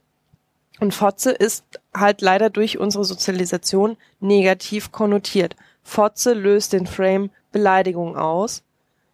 Und Frames sind so tief verankert, dass es eigentlich fast unmöglich ist, sie neu zu schreiben. Also es würde halt irgendwie komplett neue Gehirnverbindungen ähm, hergestellt werden müssen. Und sie sagt zum Beispiel auch, also da geht es vor allen Dingen auch um, um politische Benutzung von Frames, ähm, dass alle Menschen, die versuchen in Diskursen gegen etwas zu reden, einen Frame zu verneinen, Fotze ist keine Beleidigung, ich eigne mir Fotze wieder an, bedienen diesen Frame, weil das vollkommen egal ist, ob ich das ähm, verneinend oder anerkennt ausspreche das Gedankenspiel wird aktiviert und verstärkt genau diesen Gedanken. Mhm. Also es ist super schwierig, da rauszukommen. Es ist viel, viel harte Arbeit. Man braucht, glaube ich, eine relativ große Lobby. Ganz viele Menschen, die sagen, nö, Fotze ist jetzt super. Und mhm. ganz oft sagen, Fotze ist super. Feminismus fotzt. Ich liebe meine Fotze, leck meine Fotze. Das über lange Zeit hinweg, dann hätten wir eine Chance. Spätestens für die nächste Generation. Ja. Ja. Aber das ist also, ähm, ich finde es total gut, dass du das anführst, weil das einfach nochmal so eine. Huch. Hat's, hat's bei euch auch so geknackt? Mhm. Ja. Okay. Äh, ich finde es wichtig, dass du das nochmal anführst, also dass das halt wirklich ein super langer Prozess ist, weil ähm, das ja ist einfach so. Ähm, aber ich finde, man darf halt nicht daraus schließen, Ach so, dann bringt das halt eh alles nichts, was ich mache. Also weil ähm, das würde mein äh, Aktivismus und äh, die ganzen Veränderungen der letzten äh, Jahrhunderte, auch des Feminismus und der Frauenbewegung irgendwie niedermachen. So und ich glaube, dass halt jede einzelne Stimme irgendwie zu etwas beitragen kann. Ne? Und ob das ähm, auch das eine kleine Mal beim Sex ist, wo man sagt, oder ob's, weil ich es an eine Wand sprühe oder einen Sticker klebe oder mit jemandem diskutiere und mich austausche und gar nicht weiß, ha, wie stehe ich denn dazu jetzt das Wort Fotze oder nicht. Mhm. Ich glaube, man löst halt einfach Gedankenprozesse an, die vielleicht dieses Framing nochmal unterstützen, kann ja sein, ähm, aber vielleicht auch erstmal, und ich glaube, das ist also ich, das finde ich sinnvoll, Irritationen schaffen. Also etwas irgendwie ins äh, Wanken zu bringen. So einfach mal kurz in, in das System rein und dann wusch und dann ist erstmal alles aufgewirbelt. Man sagt sich, was, was, was, wie jetzt, was? Aber dann kann sie es neu sortieren. So, ähm, und ich glaube, so, jeder kann ein bisschen mitmachen dass unsere Jeder Welt besser wird. Ja. Und, also ja. ich meine, wenn, dann funktioniert das ja, also ich, ich wollte es nur nochmal, weil ja auch die Frage aufkam, wie steht ihr dazu und welche Schwierigkeiten sind damit verbunden und es gibt die Schwierigkeiten. Ich glaube, wir sollten uns derer bewusst sein, um, glaube ich, auch zu gucken, wie können wir denn mit Worten wie Fotze umgehen. Und du machst ja eigentlich nach dieser Theorie, wie funktioniert unser Gehirn, was löst Sprache aus, machst du es ja eigentlich genau richtig, nämlich nicht zu sagen, Fotze ist äh, Keine kein, Beleidigung. keine Beleidigung, kein, kein schlechtes Wort, sondern du sagst einfach Feminismus fotzt. Und wenn ich 20.000 Mal lese Feminismus fotzt, bringe ich das halt irgendwann in, in positive Verbindung. Und wenn dann noch irgendwie drei andere Menschen andere lustige Sachen mit Fotze machen und fünf andere Menschen das beim Sex verwenden, weil sie Lust darauf haben, dann, dann könnte da was angestoßen und irritiert und revolutioniert werden. Also äh, heißt der Schluss für äh, Agi dann, du musst einfach noch 30.000 mehr Sticker von Feminismus Genau, genau, das ist die. Oder so einen ähm, Ableger machen, Forzinchen oder so. Ich hatte, ich, ich, ich weiß gar nicht mehr. War das doch?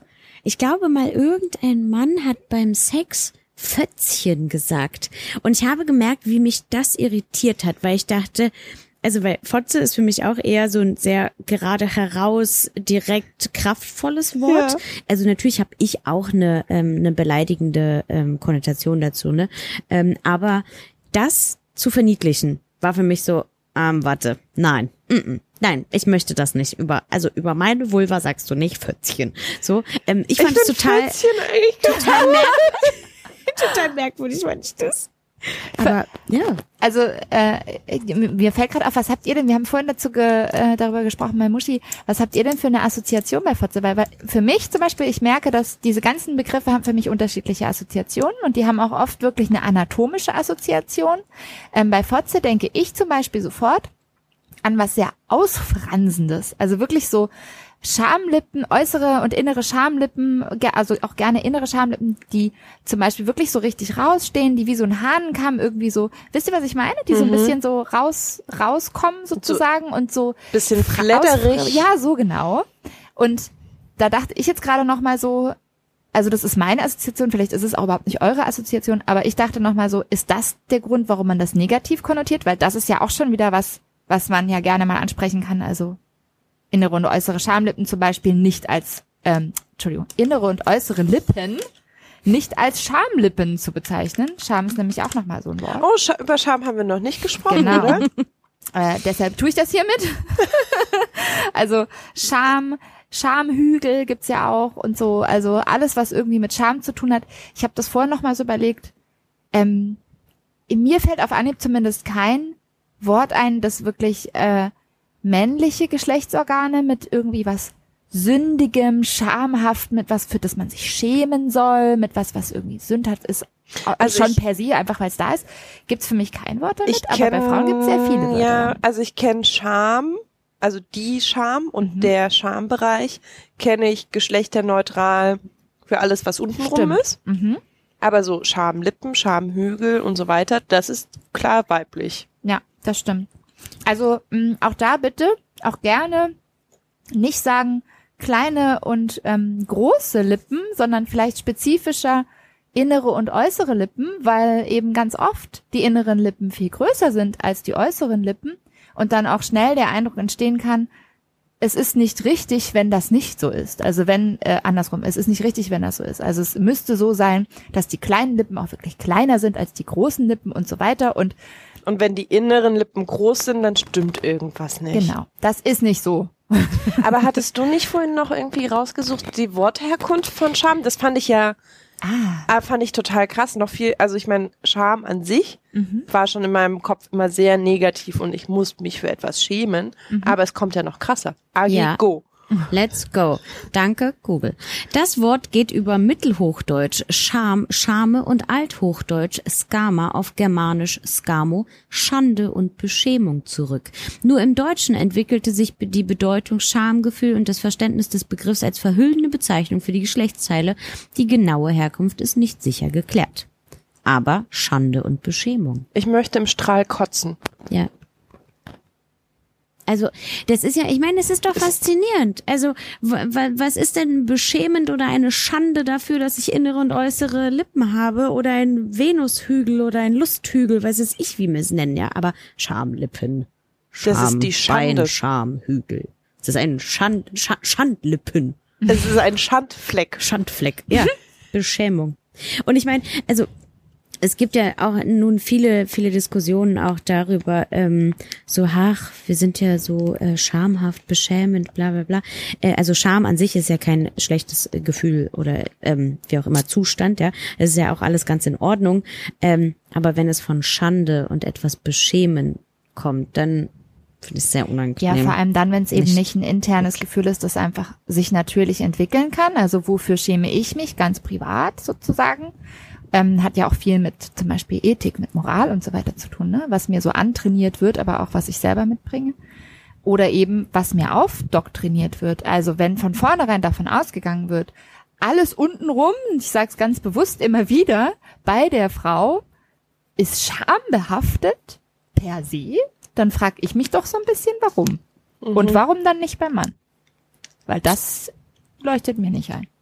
Wisst ihr, ähm, was ich gerade Entschuldige, ich habe gerade ähm, ähm, ganz oft, wenn, ähm, also nein, mein Gedanke war, so jetzt hören die Leute uns, weiß, weiß ich, eine Stunde zu und denken sich, ja, sag mal, warum reden die denn eine Stunde über die Vulva, ne? Kann, oder sogar, weiß ich, zwei, drei Folgen, was ist mit denen, ja?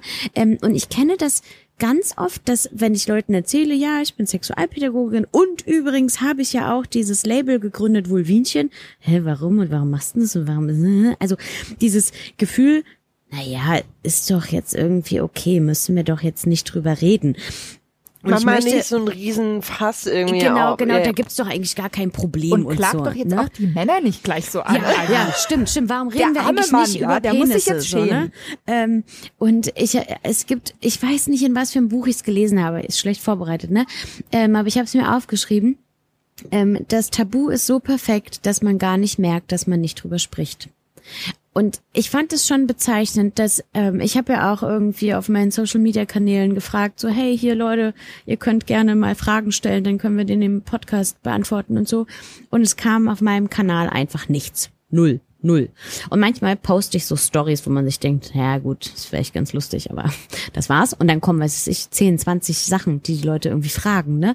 Ähm, und dann dachte ich auch, na ja, wenn etwas so tabuisiert ist, dann fällt mir doch auch nicht auf, was ich fragen könnte oder was daran problematisch sein könnte oder ja, also ja, man kommt gar nicht es drauf. ist einfach an sich schon so eine, ich glaube, das hatten wir letztes Mal, Entschuldigung, ich glaube, das hatten wir letztes Mal auch in der Folge, ne, dass so ähm, in dem Moment, in dem ich nicht weiß, ähm, was ich alles fragen kann, mhm. fällt mir die Frage dazu auch nicht ein und dann, dann wird diese Sprachlosigkeit sozusagen immer größer und immer größer.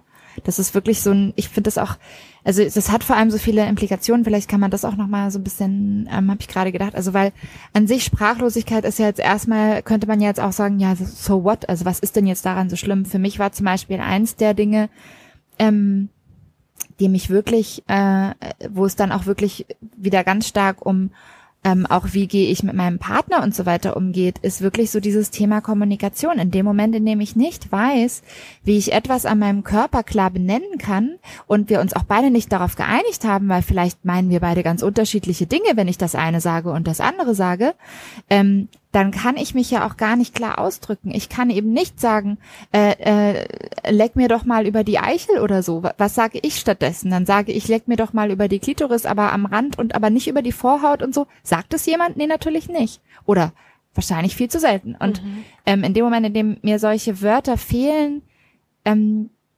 fehlt auch ganz viel Reflexion darüber und dann eben auch der, äh, also sozusagen die Grundlage für jede Form von Kommunikation auch nach außen. Und da fängt es für mich dann an, so wirklich weh zu tun. Also schon die Reflexion finde ich schmerzhaft, dass ich irgendwie denke, so wow, wie eben so dieses Beispiel auch von der kleinen Margarete Stückowski, hm. irgendwie ja, so dieses, diese Hilflosigkeit so ein bisschen sich selbst auch gegenüber und dann aber spätestens, wenn es wirklich so ums Miteinander geht, also kann es doch nur besser sein, wenn man wirklich über Dinge spricht und Dinge klar benennen kann. So. Ja. Also das schließt ja auch so an das, an was wir eingangs aufgemacht haben, diese Sprachlosigkeit beim Sex. Also wie viel geht mir verloren, wenn ich nur sagen kann, saug dran. Ja. Und mein Gegenüber nicht genau weiß, wo genau er jetzt saugen soll.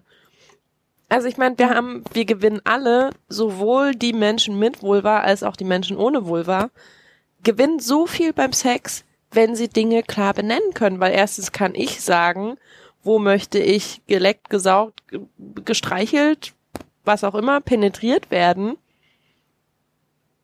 Und als Gegenüber in der Interaktion weiß ich, ah, wo, wo soll ich jetzt hin? Was, was gefällt meinem anderen, meinem Gegenüber? Wie können wir uns irgendwie gut einspielen? Aber mit da unten und irgendwie und irgendwo mal so grob Oder eben auslassen und gar und nicht gar sagen, nichts was, sagen, wird schwierig. wird schwierig. Ja, und also es ich find- beraubt einem einfach der Lust. Ja, ist das auch was, was ähm, ich glaube auch Margarete Stokowski zitiert da wiederum jemand anders, glaube ich. Moment, ich muss mal kurz gucken. Das fand ich nämlich auch sehr schön. Hm, blub, blub, blub. Du hast Eselsohren in deinem Buch. Ja, weil ich hatte keine, ich hatte keine, Klebchen. ja. Ähm, wird Leute ganz, da kriegt sie Tränen in den Augen. ja, ich zerlese meine Bücher übrigens auch gerne. Ich mache ganz viel so. Na, das mache ich auch. Das finde finde ich nicht schlimm. Ähm, äh, es geht um Sexualmoral, Sexualpolitik und so weiter und so fort. Und dann, Moment. Wo kommt denn das jetzt? Ich muss es erst finden. Ähm, ja. Äh, sie zitiert wiederum Volkmar Sigusch, der da sagt, das sexuelle Elend war immer groß, hat der Sexualwissenschaftler Volkmar Sigusch mal gesagt. Es habe nie eine Art goldenes Zeitalter der Sexualität gegeben, in dem alles frei und gut gewesen wäre. Auch heute sei das nicht der Fall. Geschlechtsverkehr ist bei uns immer noch rein, raus, fertig. Es ist ein Trauerspiel. Das ist jetzt natürlich sehr überspitzt. Ähm, aber später sagt er, es ist eine Tatsache, dass wir es im Westen nicht geschafft haben, eine, und jetzt kommt Ars Erotica zu entwickeln. Eine Ars Erotica, nämlich eine Sexualkultur sozusagen. Das fand ich total schön. Also in dem Moment. Ich fand diesen auch, den habe ich eigentlich heute gesucht, diesen Textabschnitt. ja, siehst du mal. Und ich habe ihn gefunden. Danke. Da, da kommt das Universum wieder raus. ähm, genau, also das fand ich echt nochmal so schön. Also sie geht dann auch nochmal so auf, auf negativ, also so auf Begriffe ein, die sie grauenhaft findet, sowas wie Petting und Bumsen und so. Aber so vom, von der Idee, also eine Sexualkultur, da steckt so viel drin, nämlich gerade in dem Moment, in dem man das wirklich auch auf Sprache bezieht. Wenn man anfängt, Dinge klar zu benennen, kann man auch anfangen, darüber zu sprechen. Man kann viel stärker in einen Dialog gehen und man kann dann eben auch in eine Form von Kultur gehen, die zum Beispiel beinhaltet, dass man über Dinge spricht, dass irgendwie Dinge gezeigt werden, dass äh, das in eine Allgemeinbildung mit überfließt und so weiter und so fort. Und das dachte ich auch nochmal so, ja, das brauchen wir, eine Sexualkultur. Ja, Agi nickt. Ich wollte gerade sagen, es ist so schade, dass wir kein Video haben, weil Aki gerade fünf Minuten lang schon fast zu Headbanging übergegangen ist Es tut mir so leid. Ich und wollte, am Ende ein Herz gezeigt ich hat. wollte hier Das war niemanden unterbrechen, aber das ist halt also. Ähm, ich habe nun auch sehr viel äh, Volkmar Sigusch gelesen und so und ähm, ich glaube, alle Sexualtherapeuten ähm, sind sich einig, dass wir einfach ähm, keine bis ähm, ja verkümmerte, verkümmerte bis keine Sexualkultur haben so ähm, in Europa. Ähm, also ich meine, das hat auch wahrscheinlich äh, viel ähm, auch mit äh, unserer Geschichte zu tun und so, aber ähm, das finde ich schon auch wirklich sehr, sehr tragisch und das ist in anderen äh, Ländern und Kulturen halt anders und ähm, deshalb ist es auch so schön, wenn man mal über den Tellerrand guckt, ähm, dass es zum Beispiel eine, eine Joni-Vergötterung gibt und sowas ähm, und deshalb, ich kann einfach immer wieder Aber, nur Entschuldigung, wenn ich kurz unterbreche. Kannst du das kurz einmal anreißen, was das ist? Also, weil wir sagen das jetzt so, als Juni? wüsste man, was das sein soll, genau. Oder Juni vergött, also wo kommt Juni äh, Das- her als Begriff? Also Joni ist einfach auch eine Bezeichnung für die Vulva. Ja, und kommt halt aus äh, dem Tantra oder da aus den tantrischen Spektren, Mhm. die ja eher so äh, im indischen Raum angesiedelt sind. Genau. Quasi. Ja. Es gibt mittlerweile auch im, auch in Deutschland ähm, tatsächlich äh, auch zumindest in den äh, Großstädten, glaube ich, fast überall wirklich Leute, die Joni-Massagen anbieten zum Beispiel. Also da geht's wirklich ganz konkret darum, ähm, die Vulva oder teilweise eben auch zum Beispiel die G-Fläche und so weiter ähm, zu massieren. Und dann im Zweifel vielleicht auch zu einem Orgasmus zu führen, muss aber nicht unbedingt sein. Das ist also da schön. wirklich um so ein, eine tantrische Massage. Ah, da grinst jemand Oh. wissend. Oh, wir sollten, das ist doch die perfekte Überleitung. Wir haben nämlich schon Folge drei geplant. Dann geht es nämlich um die Lust und die Joni und die G-Fläche und Agi kann ihr wissendes Lächeln vielleicht mal auflösen. In der, also nicht jetzt, in der nächsten Folge. Ja, das ist jetzt ist so das. der Teaser. Ja, finde ich sehr gut. Wie Und lassen, es gibt auch noch eine, eine dritte mysteriöse Lustzone oder eine vierte oder eine fünfte oder wie auch immer, die wir dann auch noch auflösen werden. Aha. Ah, es wird spannend. Es wird richtig spannend. Bleibt dran. Aber also wir, wir haben ja im Vorfeld darüber gesprochen, so ein bisschen, wie lassen wir jetzt all die tollen Menschen, die uns zuhören, nach Hause gehen ist schwierig, weil sie vielleicht schon zu Hause sind, aber wie verabschieden wir sie mit welchem Gefühl und welchem mit welcher Message? Agi hat eine, sie meldet sich. Ich dachte, bevor ihr abschließt, würde ich, äh, ich, ich möchte Ach so, nicht das möchtest- letzte Wort haben, aber ich, ich habe auch eine, ein Message. Darf ich eine haben? Ja, natürlich. Ich habe Bitte. Jeder, bitte Das jeder war, das war inklusiv gemeint. Wir alle an diesem Tisch. Also weil ähm, genau, genau im, im Vorfeld haben wir auch diskutiert, hm, aber was geben wir denn jetzt die Leuten irgendwie mit und gibt's irgendwelche gibt's irgendwelche Wörter und so? Ich halte mir übrigens ständig irgendwelche Finger vor den Mund. Das tut mir leid. Vielleicht bin ich einfach noch in der oralen Phase hängen geblieben. Ähm, ist auch in Ordnung. Ähm, Ich mache dann immer so komische Zeichen und Wedel. We Lotte wedelt. Ähm, und ich finde das, ähm, also ich sag immer, findet für euch Wörter. Also findet für euch einfach positive, bekräftigende Wörter, liebevolle Wörter und die dürfen ganz unbedingt unterschiedlich sein, weil wir sind ja auch alle ganz vielfältig. Unsere Körper sind vielfältig, unsere Gefühle, unsere Identitäten und so und ähm, auch dieses Ding von, dass Leute sagen, ja, aber warum müssen wir denn jetzt so viel die Vulva thematisieren und warum muss es so viel Vulva-Schmuck oder was auch immer geben? Ähm, das ist halt etwas, was jahrhundertelang verboten war und unterdrückt war. Und wenn es jetzt Menschen gibt, die sich halt daran erfreuen und die sich das irgendwie positiv aneignen, damit irgendwie die Vielfalt feiern, ähm, auch verspielte Wörter finden oder so, ähm, dann finde ich das total schön. da an der Stelle auch ein großes Dankeschön an dich, weil du genau das machst. Also Ja. ganz Ja. fantastisch. Danke. Ähm, ich, ich möchte gerne mit zwei Sachen abschließen. Eigentlich sogar mit drei. Uh. Ähm, nämlich erstens, was habe ich aus diesem, aus der Vorbereitung auf die Folge und auch aus der Fol Folge für mich selber mitgenommen? Ähm, vielleicht ist es ja auch Inspiration für andere. Für mich ist es wirklich eine Hausaufgabe, die ich mitnehme. Ich werde mich mit meinem Partner wirklich hinsetzen oder hinlegen und mit dem mal so durchgehen, wie können wir bestimmte Dinge benennen, auch gerade gemeinsam, damit wir beide wissen, wovon wir sprechen, wenn wir bestimmte Dinge sagen. Ähm, das habe ich mir wirklich so vorgenommen, das will ich machen Das klingt zauberhaft. um dann eben auch besser darüber sprechen zu können. Ähm, das zweite habe ich jetzt schon wieder vergessen. Also das sollten vielleicht auch, vielleicht können das ein paar Menschen da draußen übernehmen. Finde ich eine super Idee. Genau. Aber was wollte ich denn jetzt als zweites? Und fällt der Punkt drei ein?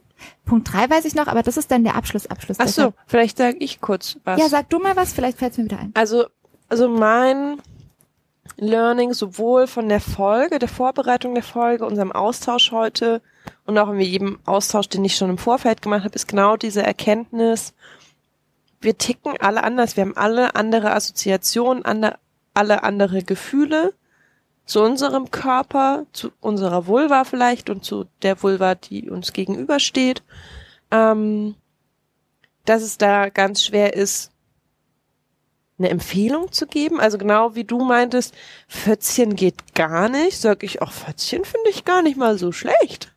Ähm, das ist genau das. Also wir haben im Vorfeld überlegt, können wir irgendwie was mit an die Hand geben, weil uns Alternativen gefehlt haben und wir uns das eigentlich gewünscht hätten, irgendwie mal eine Liste zu finden mit wirklich ernst gemeinten Worten für die Vulva. Aber vielleicht haben all die Menschen, die die Listen, die wir am Anfang bedient haben, auch komplett ernst gemeint und für uns klingen sie nur albern. Deswegen ist es super schwierig, da irgendwie die Top 5 der möglichen Begriffe aufzustellen, weil da jeder anders drauf reagiert. Ja. Und ich habe mitgenommen, dass ich Möse komplett außer Acht gelassen habe. Ich weiß noch nicht, was ich von Möse denke. Da bin ich mir auch immer uneins. Also Fotze geht für mich zum Beispiel immer noch nicht. Und Fötzchen? F äh, ich weiß nicht so genau. Ich, Okay. bin, ich bin noch, nee. Ich, bin- also ich habe tatsächlich auch noch nicht so die Du kannst ja, du kannst uns ja vielleicht einfach updaten, ob was Ja, du so gefunden hast. Gerne. Ist dir Punkt zwei eingefallen? Nee, irgendwie nicht mehr. Ich finde es schade, weil es hatte irgendwie was mit einem Aufruf zu tun. Den, da, hab- ich habe mir was für, von euch Hörern gewünscht. Hörern und Hörerinnen und allen mit Sternchen. Aber es fällt mir jetzt leider nicht mehr ein. Also schieben wir vielleicht nach oder schieben wir vielleicht noch nach im Lesen statt Hören, wenn es uns Ja. wieder einfällt oder so. Und ist Punkt drei so ein, so ein richtiger, krasser Abschluss? Ja. Danach machen wir aus. Könnten wir, ja? Machen wir jetzt noch schnell den Werbeblock. Ja, das ist nämlich der Werbe. Ach so. Also, ähm, äh, wir haben heute sehr viel über sehr viele Bücher gesprochen. Da waren sehr viele tolle Bücher und Leseempfehlungen auch tatsächlich dabei. Manche haben wir jetzt noch nicht mal angesprochen, die aber sicherlich auch Leseempfehlungen sind. Agi hat zum Beispiel hier noch ein Buch liegen, von dem sie gerade gesagt hat, es ist ein super Aufklärungsbuch, gerade für Mädchen. Ähm, äh, das werden wir euch natürlich verlinken, aber wir haben jetzt auch, apropos Bücher und um diesen Leseklub sozusagen mehr zu befeuern, ähm, die Möglichkeit, dass ihr uns unterstützen könnt. Es wurde häufiger bei uns angefragt, ähm, ob es nicht eine Möglichkeit gibt, ähm, wie ihr uns irgendwie was Gutes tun könnt auf irgendeine Art und Weise. Ähm, wir haben jetzt ähm, ein PayPal-Konto angelegt. Wo ihr, Richtig? genau. Mhm. Du, du, du guckst gerade so skeptisch, das hat mich irritiert. Nee, das stimmt. Ähm, ein PayPal-Konto angelegt, wo ihr einfach spenden könnt. Von, weiß ich nicht, 1 Cent bis 5000 Euro, was auch immer ihr möchtet. Für 5000 Euro übrigens könnten wir uns ein richtig tolles Equipment kaufen. Wollte ich jetzt nur mal so einwerfen. Ja. ähm, das geht. Oder es gibt auch eine Amazon-Wunschliste, wo wir nämlich ganz viele Bücher, in die Und wir, vielleicht auch mal andere Dinge. Und auch vielleicht, weißt du, was mein Lieblingsding auf meiner persönlichen Wunschliste ist? Was denn? Wenn mir das jemand schenkt, dann werde ich die glücklichste Lotte unter diesem Sternenhimmel. Ich habe mir nämlich so ein kleines Heimplanetarium-Dings gewünscht, was so einen Sternenhimmel an, den, an die Decke wirft. Und so Milchstra Meine kleine Schwester hat das. Ich bin sehr verliebt und sehr neidisch. Ich habe das Also, auch. Du hast das What? Das hätte ich so gern. Also, wer auch immer Lotte diesen Gefallen tut, hat auf jeden Fall offensichtlich eine äh, offizielle Erwähnung in der nächsten Folge, die direkt inklusive kommt Ja, oder so. also um das äh, abzuschließen, es gibt so, so Quatsch, der überhaupt nichts mit diesem Podcast zu tun hat. Und es gibt aber auch so eine ganz lange Liste mittlerweile schon mit Büchern, die in diesem Kosmos drumherum schweben, über den wir hier reden. Nämlich Sex, Körper, Vulven, was auch immer. Ja, genau. Feminismus. Genau, und vielleicht auch mal ein paar Sextoys, habe ich mir so überlegt. Es gibt leider bei Amazon nicht so viele Ja. ähm, Sextoys, die gut sind und die in unserem Hinterkopf auf der Wunschliste stehen. Deswegen nämlich das PayPal-Spendenkonto. Ja, man muss ja auch nicht unbedingt Amazon unterstützen. Eben. Ja, das, Aber- äh, ja, Ja. Deshalb, deshalb spendet. Spendet doch mal an diese wunderbaren Menschen hier. ja, Ja. genau. Aber wir nehmen alles. Wir, wir nehmen auch liebe Worte einfach. Da Ja. freuen wir uns genauso. Ich bin immer noch nicht davon überzeugt, dass es überhaupt jemand macht. Hm, ich Es hat schon jemand Ja, gespendet. ich war komplett außer, aus dem Häuschen. Ach, außer Häuschen ja, wir- also wir haben schon unseren ersten Pendolino 70, vielen Dank. Ja. Wir werden dein Geld ganz sicherlich in Sextoys oder ähnliches äh, stecken. Vielleicht auch in Lottes Planetarium, so wie sie mich gerade angerinst. Wer weiß. Ähm, genau, aber ihr könnt uns etwas Gutes tun und ähm, wir hoffen, wir haben euch etwas Gutes getan mit dieser Folge sowie mit allen anderen Folgen. Das wäre schön. Der Werbeblock ist noch nicht zu Ende. Jetzt, äh, wir, ihr könnt nämlich auch Agi was Gutes ja, natürlich. Ich halte gerade meine Visitenkarte in der Hand, ne? Äh, Da stehen falsche Angaben drauf. Deshalb erzähle ich sie euch jetzt anders, neu. Ähm, Du hast nämlich das letzte Mal auch falsche Angaben gemacht, beziehungsweise es hat sich einfach was es verändert. hat sich, Zeiten ändern sich, ja, manchmal braucht der Wandel nicht so lange. Ich habe jetzt einen ganz eigenen Online-Shop. Ich äh, bin jetzt nicht mehr bei der Wander, sondern ähm, ihr findet äh, den Shop mit Vulvinchen, äh, Kettenanhängern, Stickern, Spiegeln, Postkarten etc. Was weiß ich, was bis dahin noch gibt, alles unter www.vulvinchen.de. Ähm, kann man auch einfach mal googeln, dann findet man das auch. Oder auf Instagram Vulvinchen, auf Facebook Vulvinchen, auf Twitter Vulvinchen. Man findet mich einfach. ja. Ja, das ist auch jetzt sehr, viel einfacher als über der Total, Wander. total. Cool. Ja. Und dann müssen wir noch Kiez FM erwähnen, weil wir nicht an der Ostsee und nicht in der Toskana sitzen, sondern bei Kiez FM im Studio. Und solange wir noch nicht die 5000 Euro auf unserem PayPal-Spendenkonto haben, sind wir einfach auf deren großartige Technik und das Studio angewiesen. Ja. Das stimmt. Werbeblock zu Ende. Ja. Oder? Tschüss. Kann man mal sagen. Tschüss. Macht's gut. Tschüss. Auf Wiedersehen.